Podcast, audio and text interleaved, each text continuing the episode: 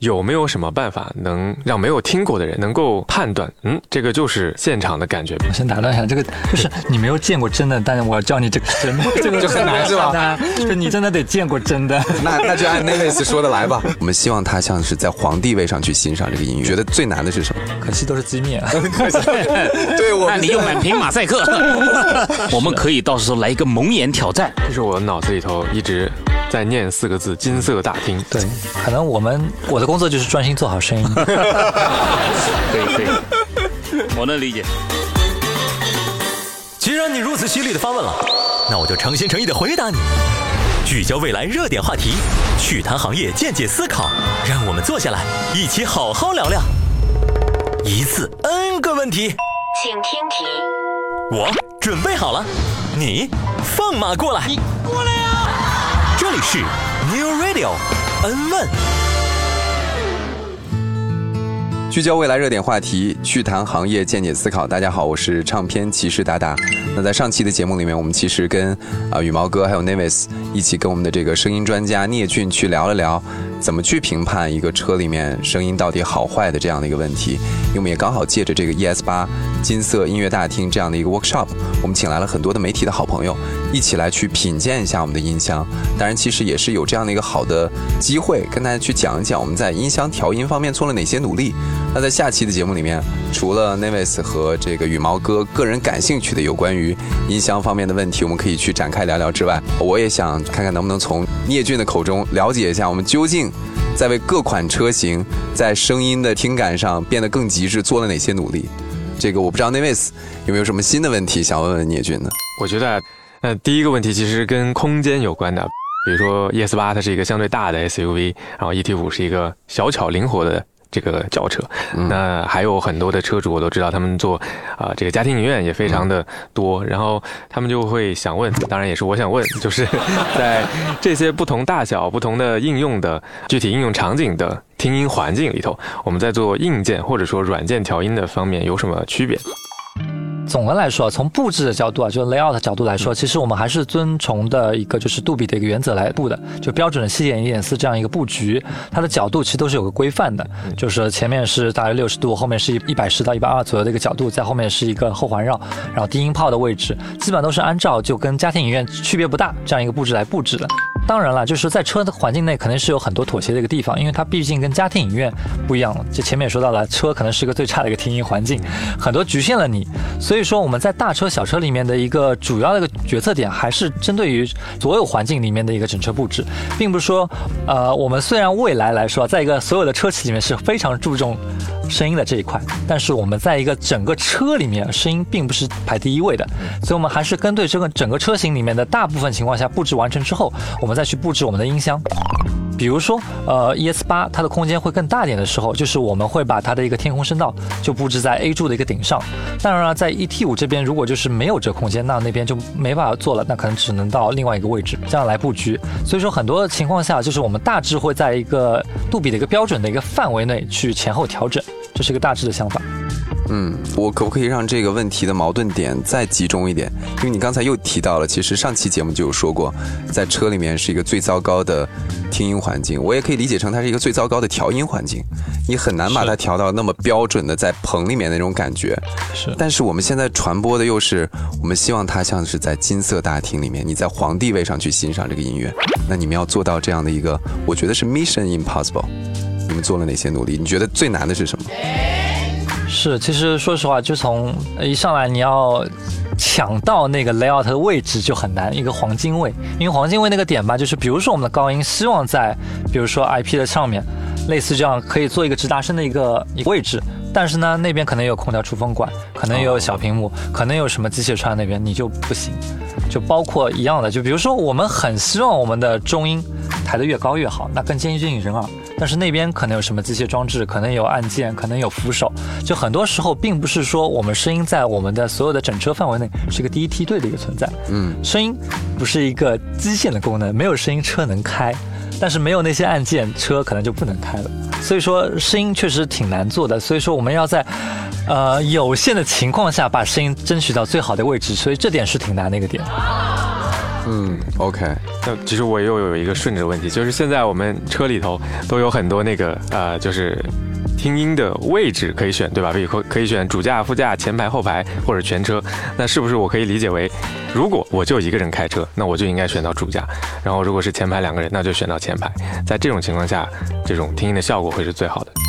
呃，是的，其实尤其是对我们未来的车型来说是这样的，因为我们的位置的调音都是真调音，不像其他的车可能就是动个 pan 动个 value，就是一个音量一个变化。我们是在每个位置分别做了一套调音，所以说每个位置基本上都是一个最佳听音位置。如果像我原来 NTR 其实有一个叫智能选择模式，其实它如果探测到你是一个单人的上去，它就会自动调制到一个主驾模式，是这样一个状态。不需要手动选。对对对，不需要手动选。所以说总的来说，全车模式是一。一个呃最均衡的一个模式，它对于前排、对于主驾都是一个比较好的。但如果你追求极致，而且你只有一个人在开车，那主驾模式肯定是一个最佳的一个模式。对于后排来说，同样的后排模式是对他们来说是一个最好的一个体验模式。OK，刚好我看到了这个 APP 上面有一个叫做“好名字都取完了”，他提的这个问题说，音响能不能分段关闭？就是我前面不想听音乐，可以把前面的音响关闭，后排响。因为我的儿子经常听故事。我一听就打瞌睡，所以能不能分段给我播？我觉得很有必要。呃，有有有，在我们的一个声场选择模式里面有两个小喇叭，就是可以分别关闭前排和后排的一个声音。啊，所以说这个我们在车上是已经可以实现的这样一个功能。是的，是的，分区静音可以。OK，那我觉得还有一个特别好奇的问题啊，我个人可以提出来，当然大家也可以讨论一下，因为现在我们从这个传播的角度，羽毛哥和 Nevis 有很多这个问题都是从传播的角度想要给我们支支招。嗯，有一些。呃，包括我们自己其实也会这么讲，我们有多少个 speakers，然后我们是七点一点四怎么怎么样，是不是喇叭的数量越多越好，或者是声道的这个数字上再变得更多一点，它的这个效果会越来越好。好的，我来接一下。其实这个事情也是一个老生常谈的事情了，就是堆料堆得出好声音嘛，对吧？这个其实呃，就像前面那个羽毛哥上一期提到的那个关于两分频和三分频的一个事情。嗯，其实，在有限的情况下来说，呃，堆料堆到一定程度是有效的，但是超过一定限度的话，其实可能那个成效比就会非常非常低，而且还有可能劣化，对，存在这种风险。其实，所以说堆料得有智慧的去堆。而且你得有那个能力去驾驭那些料，就有点像厨师一样的。可能你给你好的食材，如果你没有这种烹饪技巧，其实你烧不出好的菜。所以说来说，这是一个需要去均衡的一个事情，并不是一个纯粹的堆料就能把这个东西做得更好。嗯，行，我有一个灵魂拷问：很多这个用户啊，他对于 Neo 的音响，对于未来的音响系统，这个你去跟他谈杜比、谈这个七点一点四都没概念，大家会用一个特别大的大俗话来提出灵魂拷问。嗯。就这个未来的音响系统，跟沃尔沃的 x C 九零上面的宝华韦健，跟奔驰的小柏林或者大柏林，跟雷克萨斯 LS 最新五百 H 上面的这个马克雷文森相比，是比他们强还是比他们弱？如果现在比他们弱的话，能不能通过将来后期的这种 OTA 实现比他们强的听感？方方面面的，我要听这个人声，我要听渡口，我要听加州旅店，我在各款这个音乐上面都能达到很好的效果。录制的间隙，刚才聂俊还说问题问的都不够犀利，现在这个够了吗？这可以，这可以，我来回答一下吧。其实这个说实话，这个还是得大家在。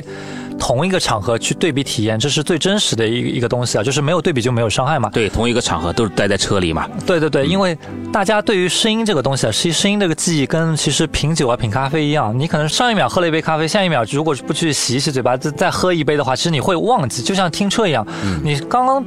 昨天听了一辆车，你在明天再去听一辆车可能会不一样。而且声音呢，还有个问题就是大家会开脑放，就是有品牌音箱加持和没品牌加持又是个问题。对对对。所以有多重。这种加持在的状态下，大家很难去很客观的去评定一个声音的一个主观的一个好坏，所以我建议啊，就是大家多参与我们的一个工坊这种声音比较的活动，类似于我们这次举办的一个声音研的一个 workshop，我们把前面毛哥提的这几辆车基本都借来了，还有还有更高级的车，对，我们可以到时候来一个蒙眼挑战。是我完全呃蒙眼，我估计你坐进去也能也能知道是啥，感受到区别。但是但是理论上说，在这个很短时间的情况下，大家听同样的歌曲，同样的音量，你能明显感受到我们 ES 八完全不虚他们。啊，我我说实话，我对于我现在辛巴最近听了几千公里之后，我觉得我这个振膜也都弹开了，嗯。啊，这包机的过程差不多也有了，嗯。啊，基本上达到我心里的预期了。但是其实确实在我们的社区里面，真的能够听到一些，呃，坦白讲，在我看来有点极端的声音啊。所以我上期节目说，我也建议这个聂俊他们要做一些这种类似于调音大师调音的这种，你也可以说是社区活动，也可以说是间接的这种营销活动，让大家把这个系统推到极限，防止自己的这个听力，假如正常的戴耳机戴多了已经有点磨损，对吧？可能需要把系统相应的往极限里面推一推，至少你听了之后，如果你觉得累了，你觉得疲劳了，你再把它调回来，至少证明我们这个器材它是有这个能力的。你看，这是羽毛哥作为一个媒体人的营销视角，但是作为聂俊他是一个调音专业视角的话，他就觉得这可能有点违背他的行业操守，是不是？对，现在最近可以这行业吗，但是但是聂俊很遗憾的，我在外部视角告诉你，最近就是在不停的发生很多违背行业操守的事情，我们没有办法，我们身处这个舆论当中，我们只能顺应并挑战，不能沉默。你得支棱起来呀！对，可能我们我的工作就是专心做好声音。可以可以，我能理解。那那位是有什么补充的问题吗？就是现在很多友商啊他们也会加头枕音响啊，我不知道站在咱们的角度怎么看这件事情。OK，头枕音箱其实理论上说啊，我们目前最主要应用的还是在 RNC、ANC 这块，就是说做降噪，它是一个呃相当于标配的一个功能，因为在那头枕这些降噪是最有效的，因为它离人耳最近，而且跟人头的这样一个传动会更贴近一点。对，但是如果用它来放音乐的话，其实纯听音乐理论上说，从我这来讲，其实对于听音乐来说提升不大，因为我们人耳主要听音箱还是从前方来的，那除非他会说我们是做一个环绕声增强，那从后方来那可以的。还有就是前面可能呃有用户提到的一个分区静音这一块，如果分区播放不一样的声音，那这块也是功能性的一个提升。所以说头枕音箱这一块功能性大于一个音质的提升。嗯呃，一提到这，我要举个手。我突然刚才聂俊刚然突然提到一个观点，叫降噪啊，又想到我内心深处一个老的这个问题。哎，咱们这个 ES 八这么强悍的这个硬件组件，有没有机会将来推一个主动降噪的这个模式，像 BOSS 那样的主动降噪？这个问题我在最初的时候跟 ES 八的产品经理聊过，他给的我的一个非常官方的回复，说我们的 NVH 已经足够好了，是否还需要再推一个这个主动降噪？但是你要知道，现在当前的这个竞争环境是没有极限的。这种极限压力是没有天花板的，所以咱们有没有在软件层面以后再给一个主动降噪这样的功能？我来补充一下，这个不光是羽毛哥关心的问题，在我们的这个 App 群里面，Blue Jane 和星辰未来都提了相同的问题。比如说星辰未来他说，能不能支持车内的普通隔音、降噪隔音和通透模式三种模式？他他是弄那个隔音耳机的逻辑来，对对对对，是是是。这个问题抛给你了。啊、这这可能又回到上一期那位次聊的那个耳廓的问题了。其实有点类似，就是拿耳机的一个降噪和一个汽车的 NVH 呃 ANC 这一块来做对比的话，其实呃一样的问题，就是不太妥帖。其实国内业内能做到，也不是国内吧，业内能做到的一个主动降噪可能不超过十 dB，但是像苹果耳机这种东西，降噪可以降到三十几 dB 嗯。所以这一块其实确实跟那个差距还是挺大的，因为毕竟是传播方式不一样，一个是完全塞在你耳朵里的，一个是通过那些音箱合成，而且那些音箱就跟前面那个问题一样，怎么对准你耳朵，怎么放这个反向的波，这是个问题。那我当时也想过，等 将来科技很成熟了，有个追踪装置，那几个反向声波会追着你的耳朵走，那可能就能实现目前那种耳机降噪的这种水准，但目前来说是不可能的。其实我们知道，现在未来的这个汽车的音箱都是自研嘛，然后我们也做自己的这种特别的调教。那比如说最一开始，嗯，我们为什么不装这个大牌的音箱呢？可能也跟某些友商一样，我们也装了一些，呃，什么柏林之声啊、宝华伟健啊等等这类的。为什么没有做这样的选择？因为跟品牌音箱合作的话，其实有一点是非常难的，就是说品牌音箱基本都是一个黑盒，他们会把所有的能力都集成在里面，就是说给我们这边去加入一些个性化的元素会非常少，我们的自主性会缺失很多，包括整个调音风格，包括一些位置布置。在品牌方这块都是非常强势的，他们会加入他们强烈主观的一个调音风格在里面，所以这一块并不是我们的一个未来品牌想要的。我们还是希望我们的整个风格是适应我们的所有用户的，所以希望以用户为主导来生产我们的产品。所以说，我们最开始还是呃，并没有跟一个品牌完全绑定。对这个事情，我也可以说一下我现在的观点啊。其实我对于这个未来到不要上品牌音响这个事儿，我经历了大概几年的这个心路历程。一开始我是强烈的，当当我在老八时代啊，老 ES 八的时代，我是强烈的期待，他为啥不弄个什么品牌音响呢？我愿意花一两万、两三万我去选装一下。但是后来到 NT 二之后呢，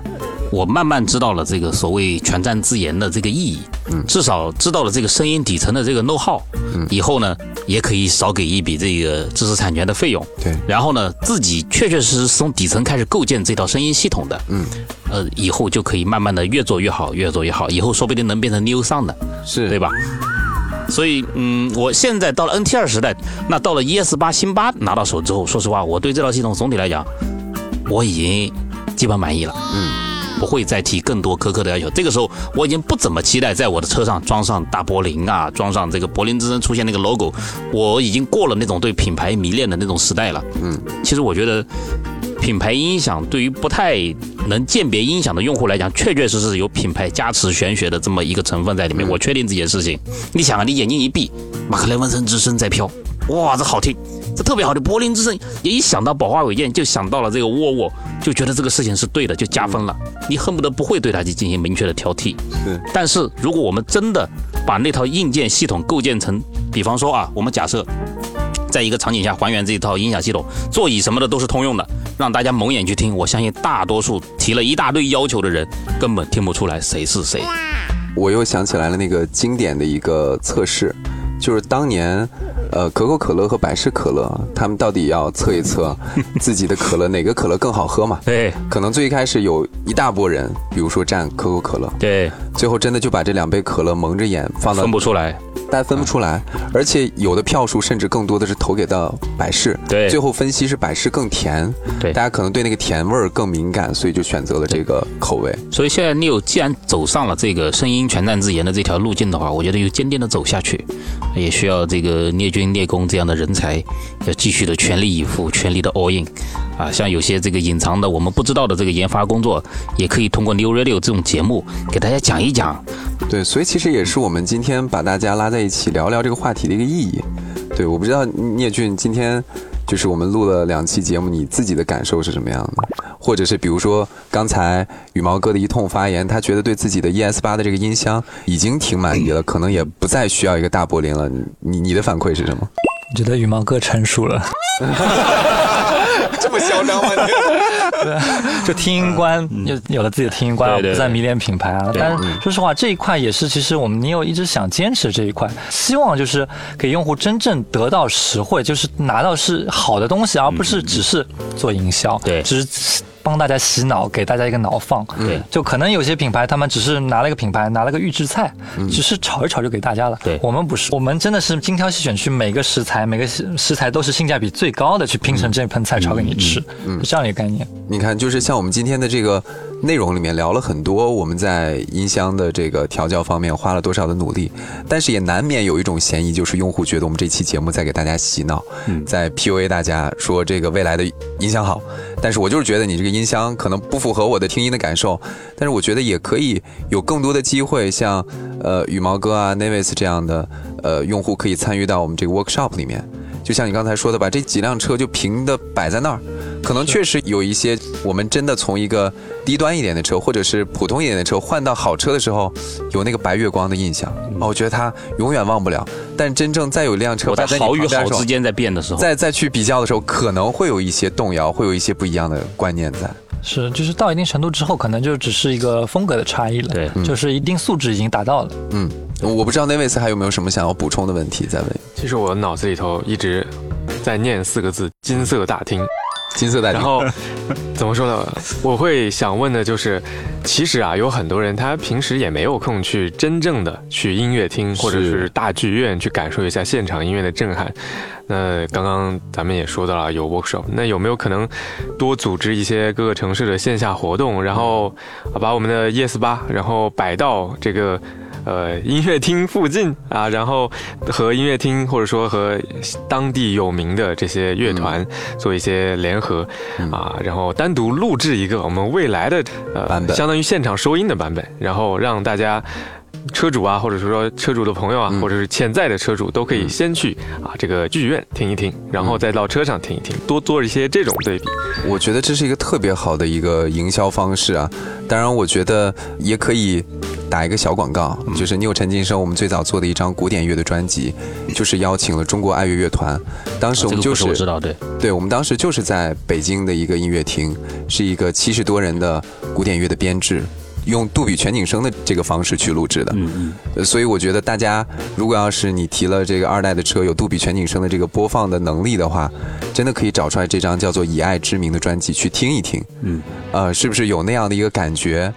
我不敢说从营销的层面上真的就是把大家置身到了皇帝位，但是我们在车的这个教条上真的是为这款车为我们的车定制了一个这样的一个版本。那我能不能再顺便问一下，嗯，就是如果啊，嗯，在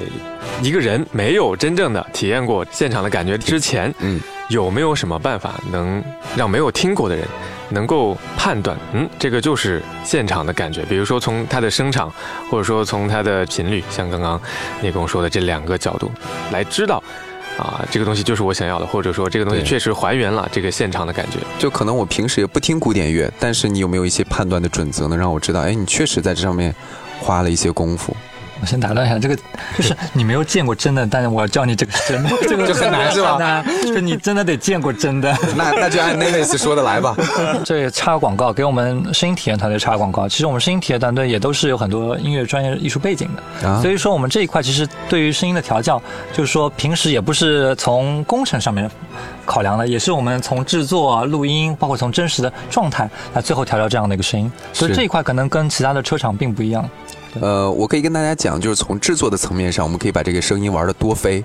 可以让一个小提琴绕着你转圈儿，可以让一个呃萨克斯也绕着你转圈儿。但真从音乐欣赏的角度，我们从来没有经历过 让一个小提琴绕着你转圈，很奇怪。嗯，所以其实我们在真正自己自制的这个角度上，我觉得不能说是克制，只能是说去还原，让大家去感受到那些差别。啊，是不是真的就是把你带到了这个音乐厅里面的感受？但如果要是真的从音乐的技巧上，我们真的可以让大家非常真实的感受到什么叫做七点一点四，让个乐器绕着你飞。确实，我们比较克制，从来不炫技。所以大家如果要想听炫技的话，可以听听《有陈静生》里面的试音天碟，里面有很多电音的作品，我们就让那些音效就可以飞起来，你也不会觉得奇怪。对，提到试音天碟，我就是觉得。整个 New 陈金声里面，如果有机会的话，再做一些这个这么多年以来，像惠威试音碟啊，嗯，一些这个 HiFi 发烧友经常搞的这些东西，传统型的，能不能把它做成这种杜比陈金声的这种效果？我知道你要说蔡琴的渡口是吗？哎，对，那东西变成就是听到耳朵起茧子的那个，我觉得在一线 Fellow，当我们开始营销这辆车的时候，嗯，开始拉动它销量的时候，能一锤定音，一下子把人拿下。哎，首先，其实这首歌我们搞到了，因为在 QQ 音乐的那个版权里面是有的，所以在一线我们销售的这个时候有一张歌单，我们是把它添加到了里面，而且一线全都是开了那个超级会员的，大家可以去试听。如果要真的有二代的用户啊，想要听这首歌的话，其实你是可以在里面找得到的，只不过就是要开一个 QQ 音乐的超级会员，然后再从我们前期。接到这个需求，我们收到了，比如说像加州旅馆，对，像蔡琴的渡口这样的需求，说能不能做一个杜比全景声的版本？我们真的问了，从版权的角度和制作的角度都问了。首先，版权它是特别分散的，词曲版权可能都不在一块儿，然后它的这个音频的录音版权也不在一起，然后再说回到制作，这个原始的录音它应该是一个。我不知道是不是模拟录音，但是它分轨文件肯定是没有了。嗯，所以你要做一个真正的杜比全景声的话，我们真的得拿到，比如说上百轨的那个分轨文件啊，我们才能给你做一个真正的。也不想说去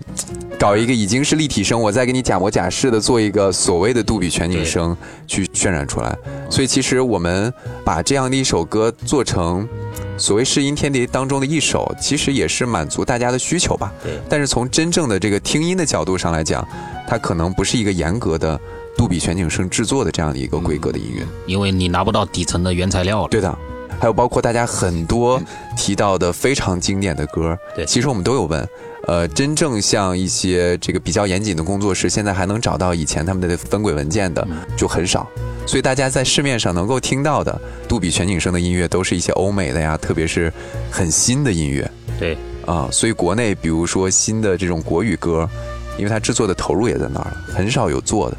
所以其实好的内容基本上在咱们车上都能听到。嗯，滚石的那一批的版权真的很不错。可以，嗯可以。是还是推荐羽毛哥多听一些 更新制作的一些内容。其实那些东西就像老照片、新照片一样的，他们的分辨率会更高，他们的话没说完，数会多。就是除了那个传统的，咱们新的那个试音碟也 也得给它上来。没问题。呃，我我最后再补一个问题吧，因为我们今天的这个主题是聊 ES 八的调音是金色大厅嘛，我们知道它定位是古典乐的这样的一个性格。其实刚才聂俊在回答的过程当中也提到了，就在车里面的调音，不光是要考虑到它非常复杂的这个声学环境，其实你还要定位到每个车型，它面对的人群是什么样的消费层级，它是什么样的个性，所以你给它有一个专门的调音。比如说 ES 八的这个金色大厅，你们在这方面是想把它调到哪个方向上？虽然说这个名词已经很明显了，嗯是是是，总的来说，其实我们还是希望它是一个比较高端的一个声音啊。所谓高端的声音，就是说它还是一个比较均衡，其次它的一个声场要够大，并不是那种可能。呃，类似羽毛哥喜欢听的那种贴耳的声音啊，可能这个可能并不是那种类型的，就是这个适应范围还是比较宽广的一种类型，所以我们是希望它就跟我们一些录音棚一样，或者音乐厅一样，它是一个适应面非常广的，而且从业内的评价来说，它也是一个比较拿得出手的这样一个调音风格。我发现聂俊不光是不怕羽毛哥犀利的问题，还敢反向去 Q 羽毛哥，那挺好的。影射羽毛哥了。没 有没有，我觉得羽毛哥是有追求的人，他一定会 对我们提出更多的更多的要求。我们必须得有来有往，因为我才知道他们这个研发端是怎么做这些事儿的。因为我们有的时候确实用户端在听着听着就开始就想骂人，嗯但实际上可能研发端还还觉得很冤枉，对吧？哎，刚才你提到了，其实我们希望它是一个比较平均的，或者是呃，怎么说呢，是声场比较宽广的，比较。宽广的一种。嗯呃，我问一个小白的问题啊，因为我觉得在我的层面上可能更好理解，比如说用一些市面上的耳机品牌去类比，因为比如说像铁三角，可能听人声就好。嗯然后比如说听这个森海塞尔或者是呃拜亚动力，它可能就更均衡。那我们的这款 ES 八，它更像哪类的耳机品牌，或者是什么样系的耳机？我们的音箱其实你看他调音的人就知道，他是个德国人康斯坦丁，所以他还是偏德奥系的。他听上去就是说真的是比较均衡，而且就是没有哪面就是有偏颇。嗯，对，所以你听到的一个声场，它就是会比较远在天挡玻璃那块，而不是说贴到你脸这个样子。OK，对因为你说到刚才每一款车型也都有各自的调音个性嘛，那除了我们的 ES 八之外，延伸的再问几个问题，能不能说我们现在的几款车型，就近的我们说说刚才频繁提到的 ET 五，它是一个什么样的调音风格？总的来说偏动感，啊偏动感，偏动感。哎那 ET 我觉得偏动感倒是没错。对，就就说实话，就是二零零的更新，除了 ES 八之外，其他都是偏动感一点。他们的低频相对来说会加的比 ES 八的量要大一点。啊，OK，就其实你在 NT 二推送的时候，还是分车型的去做了一些微调。对，每辆车都调的不一样的，每辆车都很细那八。款车真的包括最最新修的二点一，又把之前可能有一些共振的频点又修掉了，嗯所以二点一的低音会会更好一点，嗯，而虽然量没之前那么大。所以你其实聂俊你是负责八款车的每一款都在你头上负责，是？就是我们声音体验经理其实是这样子，就是我们定义车的整个的一个声音体验，定义完之后，其实当中一块块我们都去盯，最后我们要验收。啊当中那块事情我虽然都不是亲自去做，比如说我不做扬声器，不做功放，啊不做什么东西，不不亲自去调音，但是调音的验收我们都全程都参与，每辆车我们都会去听。那我就再想提最后一个问题，这个聂俊，嗯像我们 ES 八，假如说我坐在家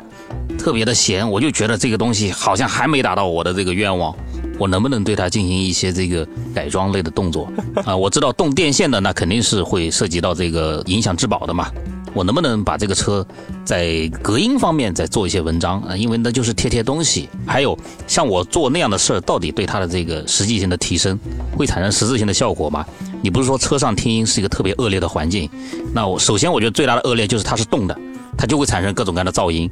主机厂可能会因为这个重量啊或者成本啊等等等，不会把这个隔音做到极致，我能不能自我再折腾一下？我把它再隔音再推到极致一下，会不会改善我的这个在硬件不动的情况下，能不能仅动隔音环境会使它的声音变得更加的好听？那这个问题我只能部分回答你啊，行，可以。就是从我自己的经验上来说，其实我以前自己的车也改过隔音，因为原车出厂的一个安装品质是非常高的。嗯，我之前改过一辆车，我自己拆了门板、拆了底板，就装了隔音棉，贴的还不错，施工了好几个小时。结果最后对刚开始还不错，但过了一段时间就有各种各样的异响，比如说某个开关掉了，某个电线的线束啊这种问题，还包括密封性。其实原车很多东西都是密封的，一旦你拆开之后，那个密封就没有了。他们大部分改装啊，都是贴那种减震啊、定基胶这种东西。对对对，就减震为主，密封几乎不做。所以在这一块，其实可能是你需要严重考虑、特别注意啊。对，特别注意的点。而且我不知道这种拆车算不算啊？是，但我觉得车是你自己的，我觉得你改喇叭也没关系。过不过？